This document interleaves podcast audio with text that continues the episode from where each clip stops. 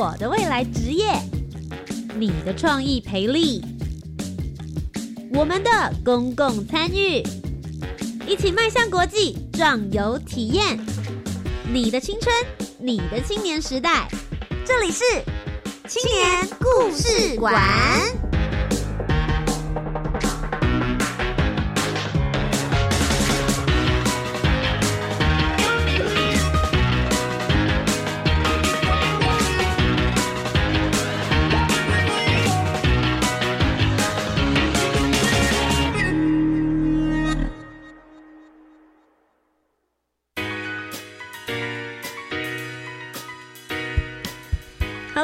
的听众朋友，大家好，大家晚安，欢迎来到由教育部青年发展署以及教育广播电台所共同直播的青年故事馆。我是你们的青年主持人涂杰，很开心，礼拜三晚上的七点零五分，我们又准时一起在教育广播电台的平台上面相见了。今天要带给大家的青年故事呢，他们是一群热血的青年。那他们不只是热血，而非常的有规划。除了冒险之外呢，也知道要怎么样子朝着自己的目标前进。今天为大家访问到的青年创业家是来自于山城制作设计。他们的组成呢，其实很特别。他们本来是一群来自于北艺大剧场设计学系的学生，本来都是个人接案，他们都独立的在工作。后来因为因缘际会，知道了 U Star 创新创业计划，他们就想说：哦，那也许我们可以组成一个团队，一起来做接案呐。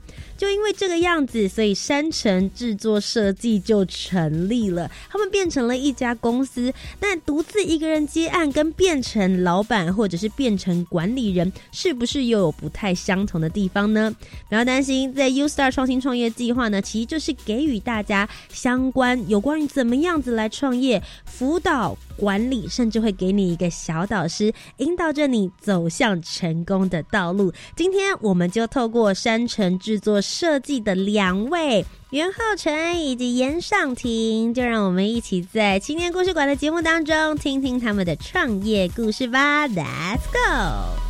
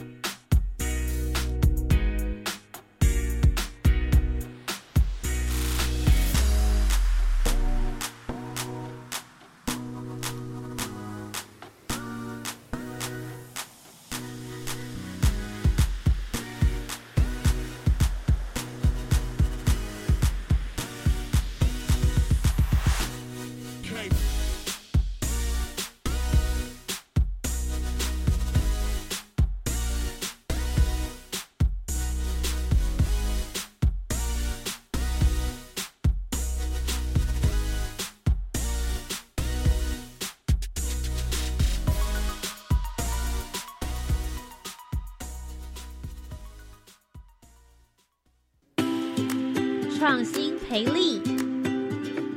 梦想拥有的领导力，想要创业吗？全部都在青年创新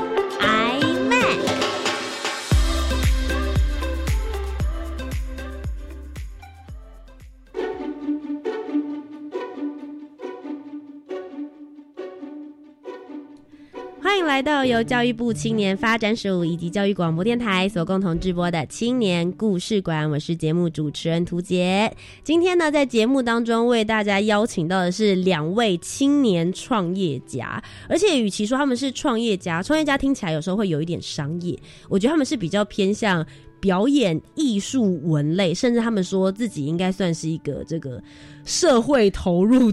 经营，希望能够对于这个业界里面呢，可以有一些好的影响跟发展。他们参加的是教育部青年发展署的 U Star 计划。今天为大家邀请到的呢，两位是来自于山城制作设计有限公司，欢迎我们的袁老板袁浩成以及严尚婷。Hello，主持人好。好，那我就请两位先自我介绍一下，跟让大家认识一下这个声音是来自于谁喽。首先第一位就先请袁老板。好好好，OK，呃，我叫浩辰，我叫那袁浩辰这样子，然后呃，我是国立台北艺术大学剧场设计系，然后舞台设计主修毕业。好，那然后现在就是也是继续念研究所，然后。真正的硕士生这样子，我今年硕一二三四的四这样，待了有一点点久的时间，在学校里面吸取更多的日月精华。对对。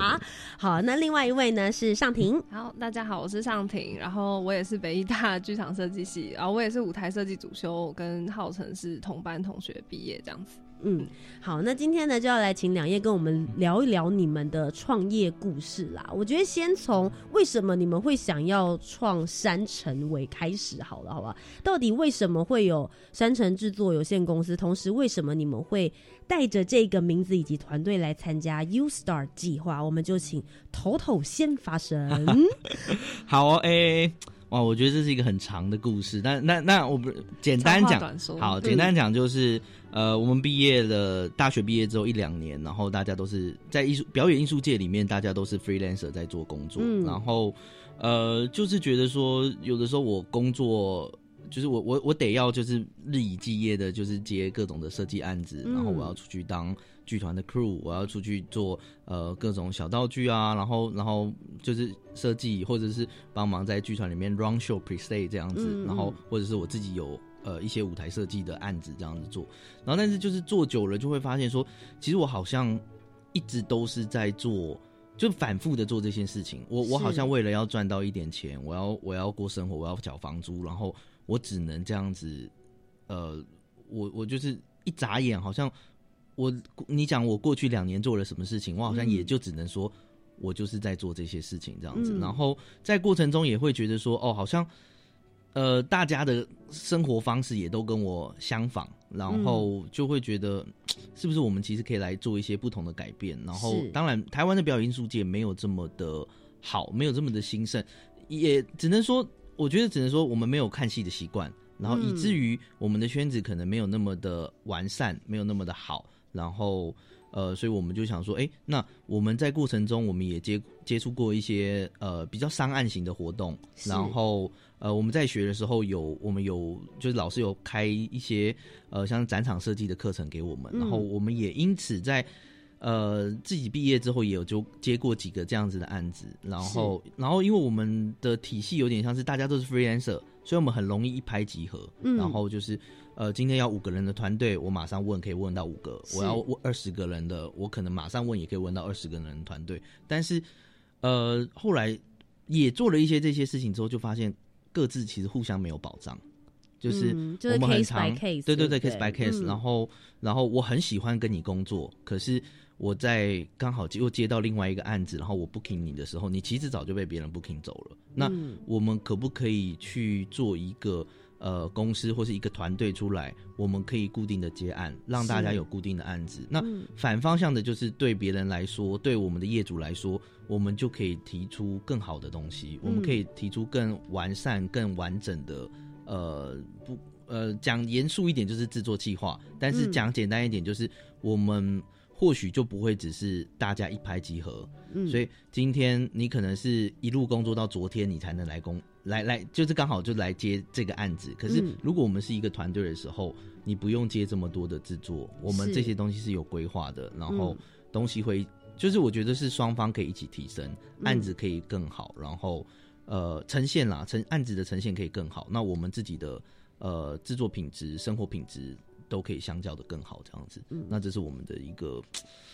很起初为什么大家又会凑在一起，然后然后重新创立团队的目的原因这样子。嗯，其实浩辰刚刚跟我们讲到说，他们之所以会创立这个团队来参加 U Star 计划，源自于他们其实也都是表演艺术这一块出身的人，所以他们看到了现在台湾的表演艺术的环境，无论是观看的人的人次，或是大家的风气，甚至是你们后置这些在做事的时候，大家到底要怎么样把这些品质跟时间、人力等等全部都顾好，希望能够找到一个好的解决方案啦。那我就想要问上庭，你们目前现在创业已经多久了？那确实山城现在在做的这些事情里面，你们觉得有获得了好的解答吗？嗯，其实我们从毕业之后，就是大家就各自工作。那中间我们也是，就是像浩辰刚说的，遇到有案子的时候，也许就会找同学或者找认识的人一起做。那后来就是在这些。再度遇到跟合作的过程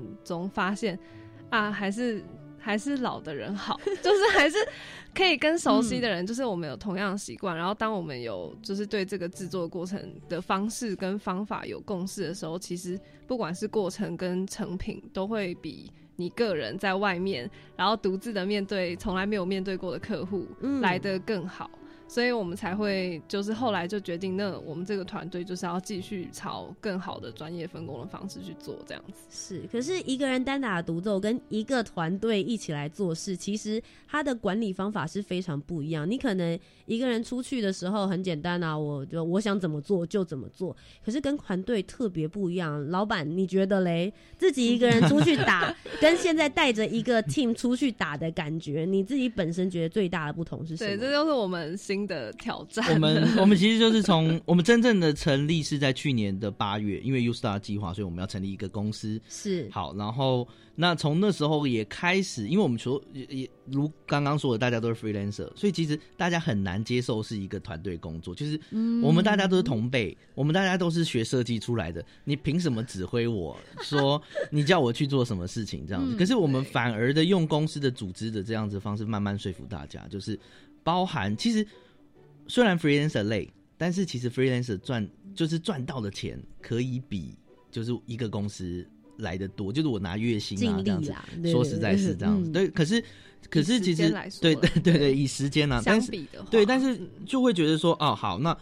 呃。就是我们自己以团队工作的时候，他其实某部分的时候，我们就一直说服大家，它是有保障的。它是我们至少不用知道我一二月我可能啊一二月是艺术就是表演艺术的淡季，那我至少我可以知道一二月我还是有薪水拿，我还是可以做事情，我还是可以怎么样这样子。好，然后所以讲到刚刚说，如果个人跟跟团队，那我觉得最主要就是一样还是一样，我们反而有了公司，然后我们开始用公司的名义来制定章程，那我们用这样子的方式。来告诉大家说，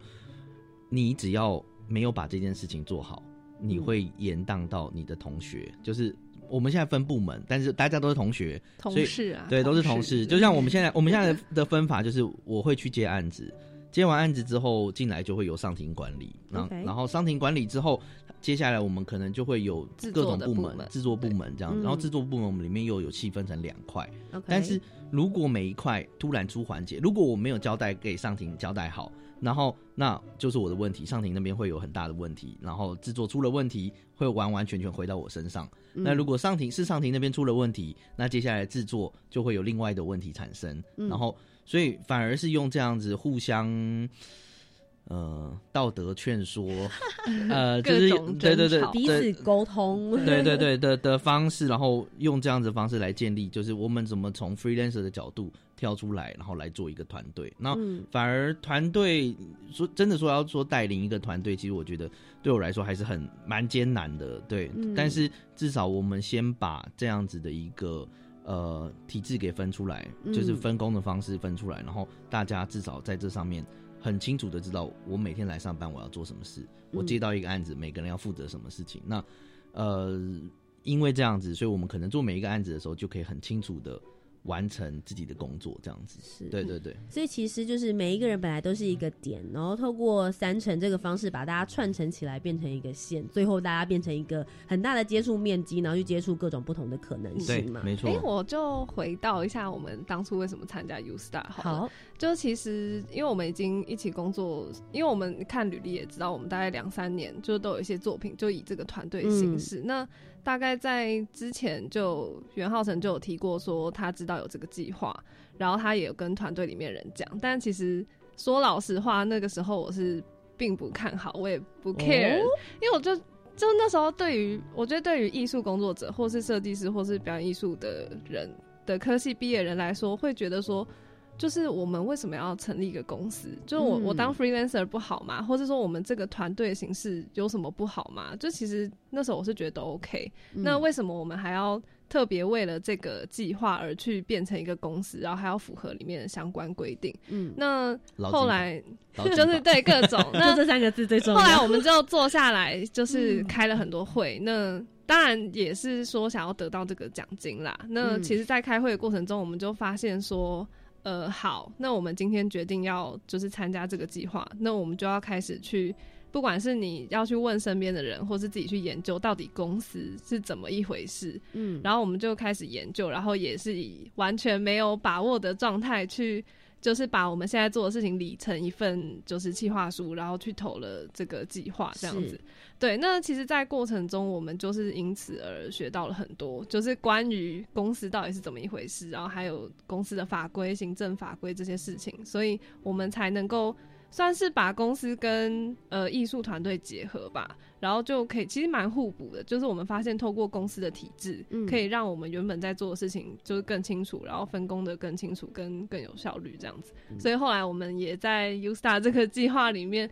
就是慢慢的成长，然后有受到很多老师的帮助，然后变成今天我们可以。算是一个刚成立的公司，然后也慢慢的在朝更专业的方向就是前进这样子。嗯，听起来其实这个计划可以帮助你们从一开始完全不太清楚自己应该要怎么样子起步，然后一直到你们现在了解要怎么样来建立自己的章程，怎么遵守你们刚刚所说的这劳基法或者是 相关的运作要怎么样子来做？可不可以跟我们讲一下这段历程跟时间大概是多长？从前期、中期，然后一直到有可能导师。啊，或是工作坊的部分，你们实际参与了 U Star 的哪一些部分呢？呃，我说实在，嗯，我觉得，我觉得我们一直到现在都还在，还在，还在发展，就是我们就是自己摸索的成分比较大。对对对，其实对啊，然后我觉得也很讲直接的，我觉得 U Star，呃，他给我们两个比较大的帮助啦，帮忙就是。呃，虽然经费不多，但是我觉得这对我们来说，就是我们很可以挺过我们在做一个呃台湾没有这样子的艺术体制的转型的时候，或者是从我们从 freelancer 做到一个公司来的这样子的转型的时候，呃，很前期的一些呃算是亏损上面的协助，我觉得这是很很不错的。然后，那当然第二个就是我们刚刚讨论的，就是一一路到现在，我们都还在。呃，昨天都还在讨论的，我们下一个章程要怎么走？下一个，呃，对，我们最近我们才昨天才正在讨论，我们我们要把我们的所有的制作物品都做一个就是进管销的动作，这样子。对对对对，就会觉得说，哎，这些东西其实是呃是好的，就是我们以前在学校学的时候，就会还蛮。认为说哦，我就是要成为一个艺术艺术家、设计师，然后老当然包含老师，他们也都是这样子进来的，那然后来教我们的。可是当老，但是老师他们，我们好像应该说近期才发现说，其实老师在国外学的时候，他们在学这些就是国外很完整的体制的时候，其实国外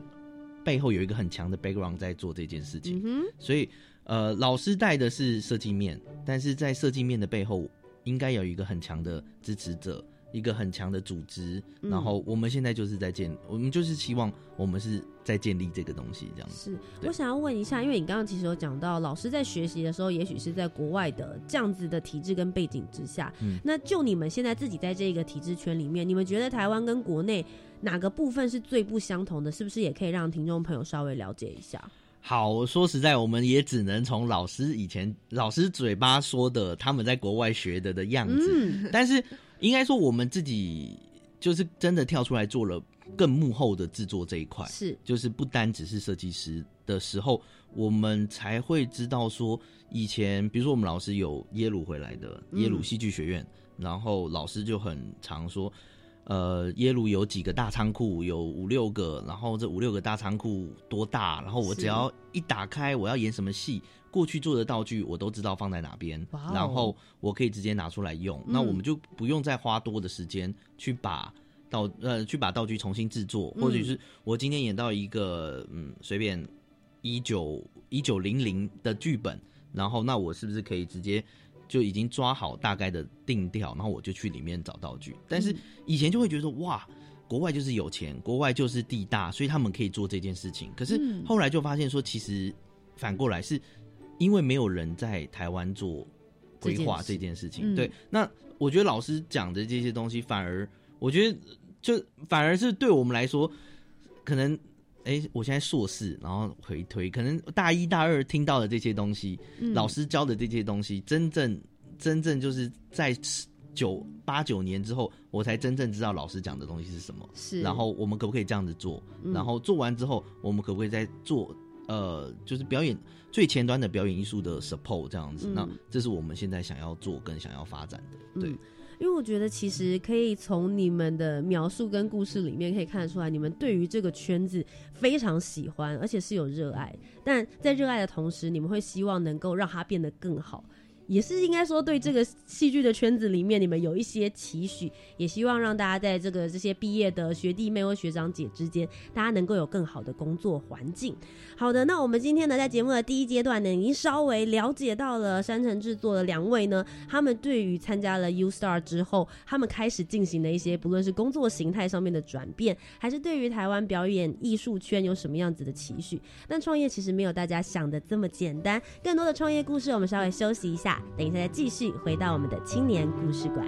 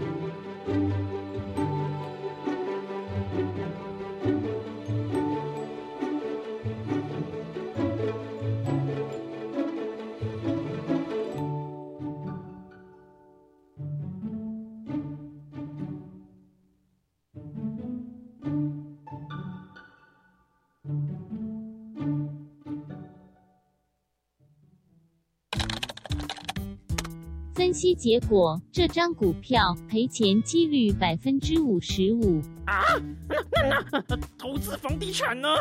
抱歉，赔钱几率百分之七十。我的老天鹅啊！有没有稳赚不赔的投资啊？为您找到一笔结果：国立空中大学。哦。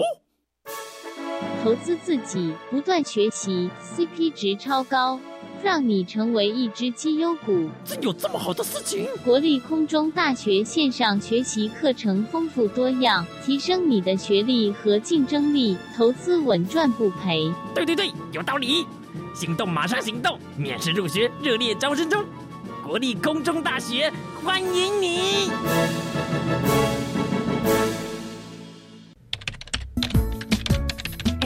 我最近常常听到有人在谈论性别平等教育的事情耶，这是好事啊！真希望大家都能尊重多元差异。不是啦，我是听说学校的教材好像有些怪怪的，那个……嗯，吼，千万不要随便相信啦！我告诉你哦，要知道正确的讯息，你一定要上教育部的性别平等教育全球资讯网查询。以上广告由教育部提供。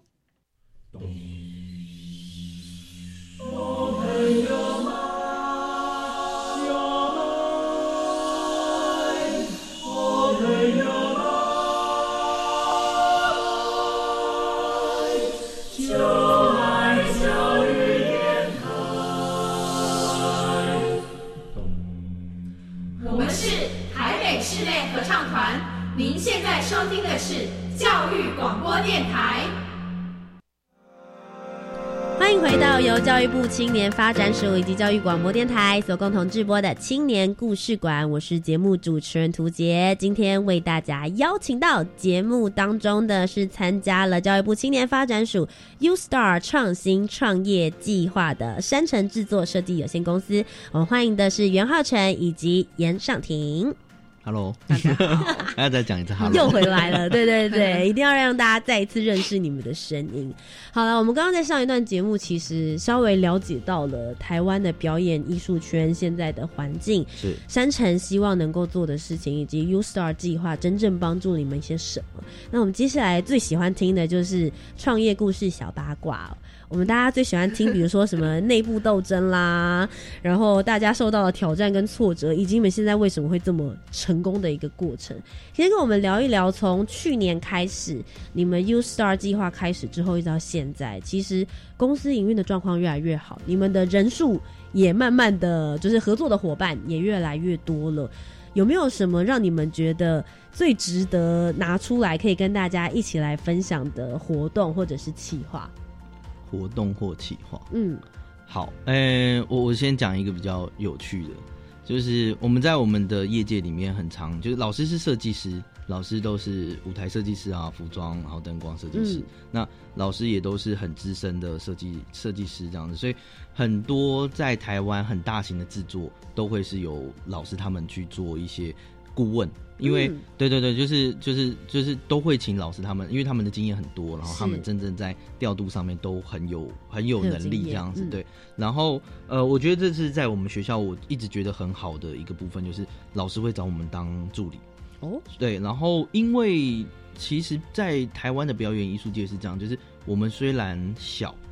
但是我们等于说我们其实上 top 的机会很高，然后。所以，我们只要好好的跟老师合作，或者是老呃，就是成为老师喜欢的学生，那我们就很容易，就是去接到很大型的案子这样子。然后，呃，像我过去我就是一直都是接我们老师的一些助理，所以，呃，基本上台湾的各个场馆的一些制作方式、配置，然后这比较 detail 啦，就是舞台设计会知道的资讯，就是我反而都蛮清楚的，对，就是很就是很很也很感谢老师给这些机会这样子。那今年呃，从去年创了公司之后，然后我们开始自己设立了一个小的木工部门，是，然后就是希望说我们从制作先开始，然后慢慢的我们再往回回推到我们应该说也同时进行了，我们也就是我也去接。呃，比较需要企划型的案子，那我也去接我们制作型的案子，就是让大家培养一些基本功这样子。嗯那好，这时候有趣的案子就是就就来了，就是去年的那个高雄的魏武营开幕，对，然后呃一样就是老师有找到我，就是帮协助做助理这样子。是，哦，对，当然很开心，因为呃魏武营真的是一个很很不错的场馆，然后。就真的去之后，真的也觉得它就是一个世界级的场馆这样子。然后好，然后去年的一个制作，然后原本就是我就是单纯的就是去当老师的助理。那是我了解就是整个厅的配置。我我是我们是在那个呃音乐厅做制作。那我我不知道名字可不可以在这讲。好，反正就是音乐厅的制作，蛮大的一个开幕制作这样子。好，然后。就当老师的助理一样的画图，然后然后开会，然后去找各个舞台上面要出现的材质。嗯，然后后来因为是一个比较类似轻歌剧的表演，然后所以反而是他们希望道具的部分占很重。哦，然后这时候有趣的东西就是，这就是我们公司的第一步要做的事情。我们希望把道具这个东西做得好，就是我们平常。就是做剧场的道具，就会觉得它就是一次性的，嗯，然后做完我们就丢掉，做完谁喜欢我就送给谁。但是我们就觉得说，哎，那为什么我不可以做的花更多的心力做得更好？嗯，然后呃，就是甚至比电影的，就是你镜头要带到这种细节还要再更好，就是它就是一个生活中可以使用的道具这样子。那呃，我就是公司的第一步做这一块，然后刚好这时候我当老师的助理，然后也碰到了这一块。所以一样的，我就是跟老师讨论着手设计这样子，每一个道具慢慢样子出来。那通常在台湾的制作是这样子，就是台湾有很多的布景工厂，然后这些布景工厂它就是就是依在剧团旁边做生存，就是剧团要做的每一个制作啊，然后他们就会给布景工厂做制作这样子，然后然后之后的进场，然后演出，然后呃道具销毁，然后结束。然后这一个东西就是有趣，就是。我后来就变成就是舞台设计的助理，就是舞台设计的这一个团体之外，我进场的时候，我们我自己我们自己变成厂商，就是 我就是又是设计助理又是厂商，因为我设计完东西之后，我就跟老师讲说，老师还是我们，你可不可以这个制作可不可以就是让我们来尝试做做看，是，然后我们可以，我们希望把东西做得更好，然后我们讨论这些比较细致的东西。呃，或许过去的这些工厂，它可以做到远看的时候嗯有效果，可是近看的时候其实没有这么的好。那这个东西其实，呃，我觉得不能说这是问题，因为这是本来表演艺术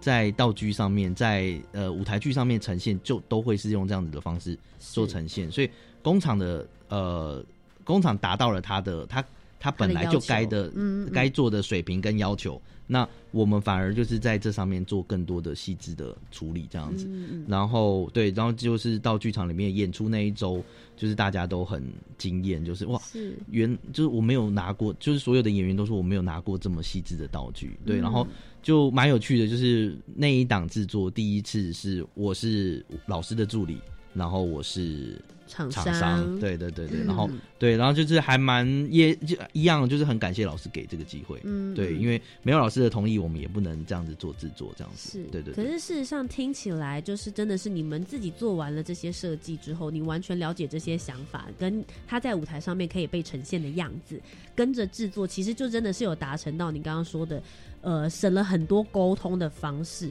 同时之间你自己在做创作的时候，跟后期其实是能够完全无缝的来进行这样子的接轨嘛？对对对，没错。好，所以这个是浩辰，算是也是你们带着山城走出一个很重要的的一步啦。自己同时之间也带着团队来做这样子的木工制作道具。对，其实那时候大家都还蛮兴奋的，就是觉得说哇，我们竟然可以这样子做。对对对对对，就是竟然可以做到这样子。然后呃，那批道具现在也被留在魏武营里面。是，对对对，有被建档这样子。然后我们就觉得哇，我们才刚开始，然后就可以做到这样。对对对，这也是我觉得成立公司之后的另外一个优势啊，就是。因为其实有正式的公司之后。呃，变成我们有很多机会是可以跟学校合作，或是跟老师合作，或是可能一些商业案，他们一定要对口是对公司，嗯，所以我们就可以接到一些以前 freelancer 比较接触不到的案子，这样是。那尚婷你自己呢，有没有自己也觉得，哎，从成立了山城之后，你觉得跟 freelancer 比起来比较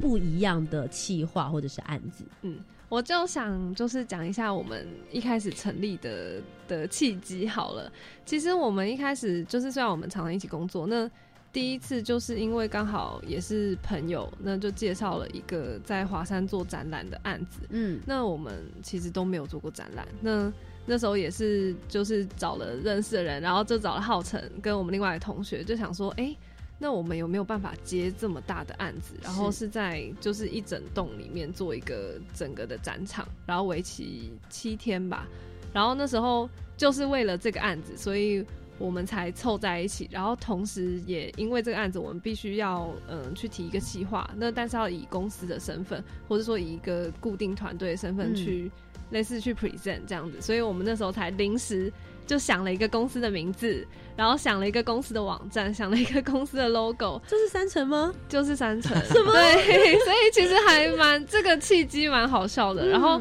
我们就为了那个案子，召集了大概十几个同学、学长姐、学弟妹，大家一起来做这个案子。那当然就是主要企划是我们，就是因为是我们去谈的，所以。就是我们就是负责中间所有的规划，然后再想办法说要怎么样去分工给我们所认识的人，然后怎么样运用大家的技术。嗯，然后后来这个案子也是就是评价也很好，然后非常有趣。因为一般的你找一般的展览公司，他可能就是给你制式的展板或者制式的商业空间那种感觉。那因为这个案子是我们自己企划，然后我们也跟那个公司就是很密切的讨论，所以。它连制作方式跟整个的设计什么都是很原创，然后都是从来可能平常比较少看到的，所以所有东西从设计到制作都是我们做这样子，还有灯光的部分。所以那时候我们就是为了这个案子，然后就一夕之间成立了三层。然后当这个案子结束之后，就是我们就觉得，哎。好像我们也是有能力可以去做到这么大的专案，那而且我们的合作状态其实也都不错，然后我们就一直在想说要怎么样把这个这个团队留下来，然后继续发展，所以这个东西就在我们心中就各自都放着，然后大家又各自解散了，就是继续去做自己的工作，然后就一直到了就是在遇到好几次之后，然后碰到 U Star 的时候。我们才真正决定说，那就是坐下来，我们要把这个东西再继续变成今天这个样子，这样。所以其实这个契机就是，我觉得有，因为我像我们做这个行业，我觉得有时候就是机会来了，你就是抓住啊，然后你抓到之后，你再决定说这个东西是不是要变成我们的一部分，这样子。就还蛮有趣的，嗯，哦，哎，我补充，我补充那个，没有，我觉得有趣的东西，因为像刚刚上庭就讲第一个案子这样子，那我觉得有趣的东西是我们那时候其实根本就不懂展场怎么做，虽然刚刚有说我们有上展场设计课，然后然后做一些就是 project 这样子，可是呃，就是真正要去操作一个很大的空间的时候，我们就是第那时候第一次这样，然后所以但是所以我们那时候就是用剧场的方式来做它。所以，然后反而得到的效果很意外，这样子就是我们那时候也只知道怎么用剧场的方式做这个展场，然后做完之后，反而大家就说：“哇，这是一个我没看过的展场形式。”然后我们才发现说：“哇，那其实我们真的可以用表演艺术这一块的我们学到的东西来做现有的一些体制上面的，比如说展场，然后或者秀，或者是哪样子的方式来做这样子。”对对对，其实就会变成是你们没有只局限在所谓的舞台呈现这一块，它应该可以变得更广。你们能够跨出来的领域，或者是把你们的专业应用的地方，其实也不止局限在剧场里面而已。对，我觉得这个是我们也是我们很重要的一个概念，就是其实我们后来发现，我们做剧场这一套是。可以完完整整的带去展场，带去商业空间，带去活动、演唱会，跟带去像我们最近在做密室逃脱，嗯，就其实它是同样的概念。那可是以前我们都不知道，那我们现在接触到了不同的专案的时候，我们才发现这一套其实是可以运用在很多地方。那我觉得也可以透过这个方式，就让大家用不同的方式去切入剧场。不然，其实像我自己来说好了，我在。真的进入剧社系以前，我好像都没有自己去买票看过戏，我对剧场什么，对我没有完全不知道。那因为其实以前对于大家对舞台的想象，那可能因为我比较是跟呃以前是有学过音乐，所以可能对于百老汇，对于那种舞台音乐剧那种我有个概念，但是。你说台湾小剧场这个部分，我真的是我个人就从来没有接触过。是，那我觉得其实就是进入了北艺大之后，才发现有这么多的戏，然后有这个生态，然后有这个环境。但是其实我们一般的平常可能很少接触到，然后也没有机会。那会变成说，喜欢剧场的人他就是剧场人。那可是，一般大众就是他就不会想说，我要买票去看个戏，或者我平常没事的时候可以去看表演这样子。嗯。那其实接触到了 U Star 之后，你们才真正从了个人变成了公司。可是其实你们刚刚也提到了，你们是一夕之间突然觉得说，不然我们就来闯闯看，我们来试试看好了。可是把这些 freelancer 本来是非常自由的自由人，把他们。丢进了一间公司里面，他们从自己本来是老板变成了员工，甚至是变成了合作伙伴。这件事情其实相对来讲非常不容易吧？因为表演艺术的人，大家都想象艺术家就是喜欢这个虚无缥缈之中，然后希望自己可以到处浪迹天涯的感觉。你们是怎么说服这些合作伙伴？刚刚听起来，可能你们几个带头的头头们当然没有问题，你们共识性很强。可是其他的那十几个或二十个合作伙伴，你们是怎么说服他们可以加？加入你们成为公司的一员的，好，我觉得有点像是你就要先让他累到极限，然后 看看他真面目。对对对，不是，就有点像是呃，freelance 很累，然后然后然后我们很常要一直垫钱，然后然后压很多的的经费在外面，然后有时候我可能一餐只能吃个卤肉饭，可能吃了十天，然后但是。在半个月之后，我突然进来了十几二十万，然后我又开始乱花钱，这样子就是很常这样子发生。就是我觉得在做我们的表演艺术圈的人都会是这样子在做事情。然后，呃，我觉得刚刚讲的这个东西是我们也是一直在碰到，就是也是反复的、反复的一直在就是沟通。然后，但是在这块上面就有点像是，嗯，比如说我们就开始明定了我们正确的、正常的上下班时间。OK，然后定出来之后，大家才真正的发现说，哇，原来我可以就是密集的工作之后，然后下班，然后我在下班的时候，我不管任何事情，因为以前 freelancer 是。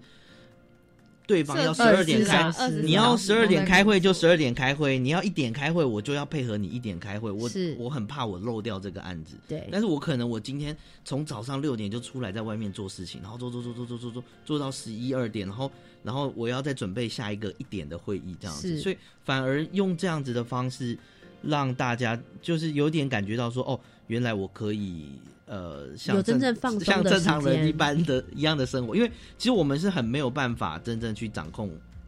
呃休息时间的。嗯，然后像我一样，我我其实就是一个工作狂这样子，就是我可以不睡觉，不就是就是一直工作，一直工作。创作者啊，对，但是 但是真正的有立定出这个休息时间的时候，反而会觉得说，哎，很很不错，就是呃，因为我们我我觉得有点像是一直一。因为我们一直没有办法去真正的了解自己的身体是怎么样，嗯，那我当然我就是我觉得要做事案子来，我们就是疯狂做。可是当真的身体出现了问题，然后然后就是开始觉得身体好像越来越不好，然后真正的我们又同时间在这个时间点上面又进又进行了就是呃正常的上下班时间，反而觉得说哇，原来这样子的方式才是真正的呃。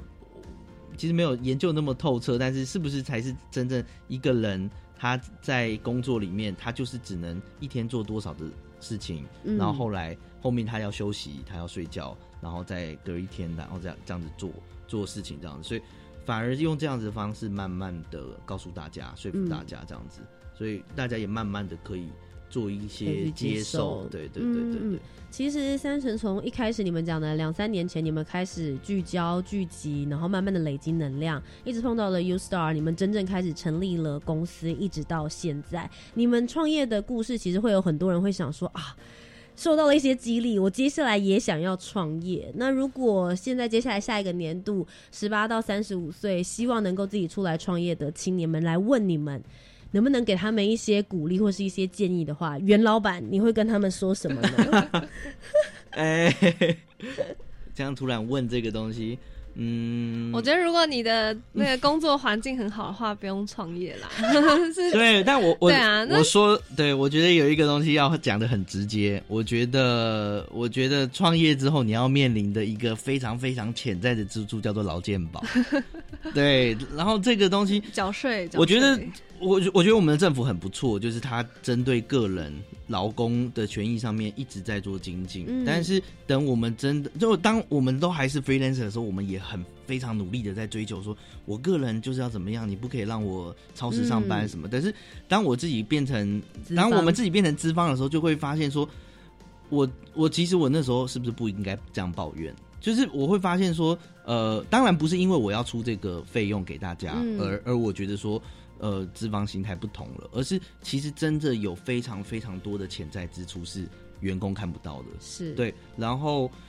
那这一趴就是，我觉得反而是真正的需要灌输大家的基本观念。其实除了除了就是一个公司，你要开一间公司，然后呃呃，如果我讲一间餐饮店，那你要有的外装，然后然后基本的人事，然后跟很基本的做一些库存的的费用之外，你要你这个人事的背后，其实还有更更多更多的很潜在的次数会出现，然后在其实每一帕都有。就是装潢很多很多的潜在次数。如果你这个场地不好，我们比较懂这个。如果你这场地不好，然后你要先处理它的漏水，你要处理它的什么？然后这间是一个老房子，你要处理它的呃呃它的原本的味道，你要处理什么？然后你要开间饮食店，你怎么去处理这些的细节？这反而是很需要在呃创业之前去想好的。但是呃，如果你以我们的经历来说，就是我就会觉得说啊。就是，反正我们也才二十二十五岁、二十六岁，什就是现在失败又怎样？所以我们的想法就是，那我就出来做这件事情，嗯，然后就是失败了就算了，我们就我就真的摸摸鼻子，就觉得哈，那我还是去当 freelancer 就好。那然后，所以就对我来说是这样。然后，但是我如果真的说，如果我们要规划一个比较清楚的清单，告诉大家，我觉得反而就是大家想好。就是其实这背后有非常非常多的的的你要付出的时间，要付出的金钱啊。然后另外一个就是一样，就我刚刚讲到，我是工作狂，所以我不会觉得我一天工作二十个小时怎么样。但是如果你还没有准备好一天工作二十个小时，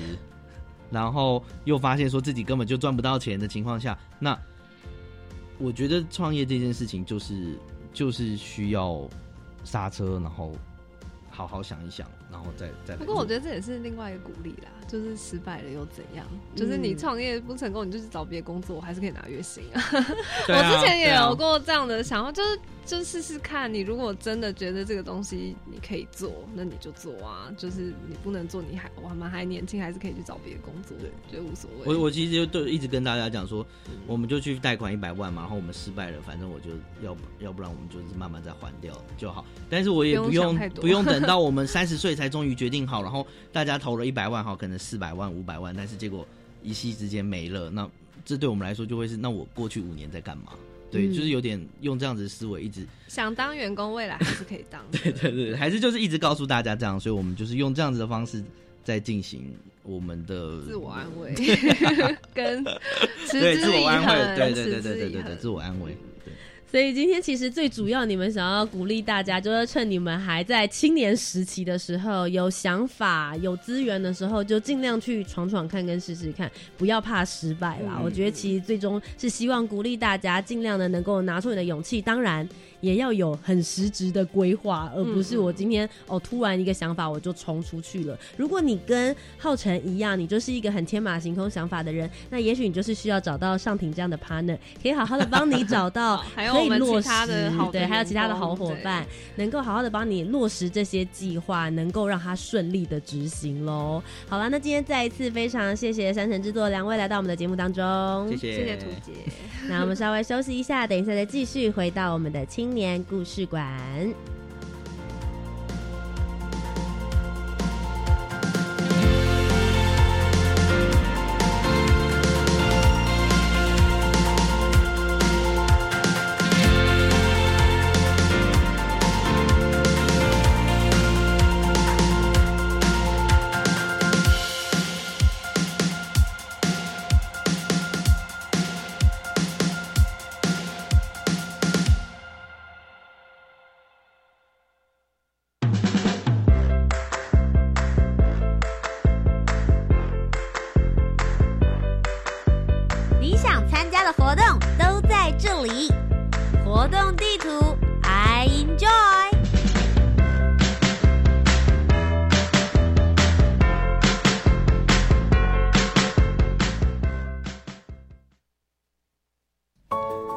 回到青年故事馆，我是节目主持人涂杰。今天接下来呢，就来跟大家揭晓有关于教育部青年发展署要举办的精彩活动，同时也提醒一下十八到三十五岁的青年们，请大家好好仔细的听，如果有适合你投出的企划，不要忘记把握时间喽。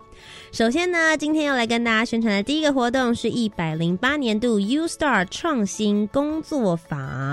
即将呢会在一百零八年的八月二十九到三十号这两天举办两天一夜的活动。最主要呢是希望能够提供有志创业青年创业实践的机会，所以特别规划了这个工作坊，希望能够引导参与的学员组成团队，透过育成导师的协助之下，发展完备团队创业。业的一个构想，并且鼓励来申请一百零九年度的 U Star 计划，欢迎有志创新创业的青年团队踊跃的参加活动呢。现在正在开放报名中，会在七月二十二号截止哦。所以详细的资讯呢，大家可以上 U Star 的计划网站，或是到教育部青年发展署的官方网站，也可以找到相关的连接。如果你是有这个创业梦想的人，欢迎你。一定要好好把握这个机会。其实，在我们青年故事馆的节目当中呢，我们也曾经有邀邀请到几位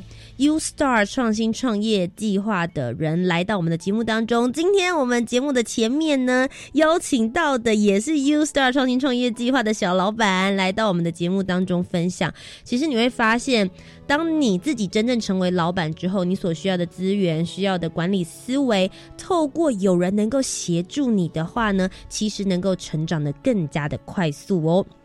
接下来下一个呢，要跟大家宣导的是度假打工的宣导会了。在上个礼拜七月十二号呢，我们已经举办了高雄场。接下来呢，在台中七月十九号以及台北七月二十六号呢，有另外两个北中的场次。那我们最主要就是因为外交部跟度假打工的协定国家的驻台代表，他会来到了现场，解说到如果你想要到那个国家去度假打工的话，签证应该要怎么样子来申请，它的流程是。什么以及相关的注意事项，同时之间呢，也会请到有道那边。实际度假打工的青年会来做经验的分享，提供你最新的海外度假打工的讯息。那同时，因为台湾各个相关的机关其实针对了度假打工呢，也有提供一些协助的事项，像是海外就就业的资讯、当地交通安全的规则、海外医疗保险及人口贩运防治的消息呢，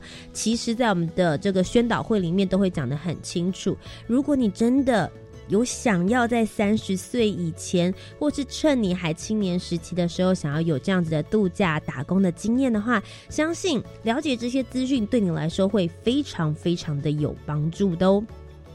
再来就是我们的青年专有点计划了。教育部青年发展署呢，跟非营利组织以及大专校院合作，在全国各地设置了五十九个青年壮游点，提供给十五到三十五岁的青年全年度常态而且深度的在地服务。透过文化、部落生态、农村、志工各种不同的多元活动，可以让你来体验台湾在地的生活跟文化哦。那相关的这些消息，其实青年壮游点的。活动一直不断的在举办，而且全台各地都有。如果你想要了解的话，欢迎大家可以上壮游体验学习网的网站，或者一样到我们教育部青年发展署的官方网站，也可以搜寻得到。再来就是一百零八年青年好证 That's Talk 全台 Talk，现在正在热烈的办理之中，希望能够鼓励青年参与公共事务，并且透过青年自主发起讨论活动，大家彼此互相引导，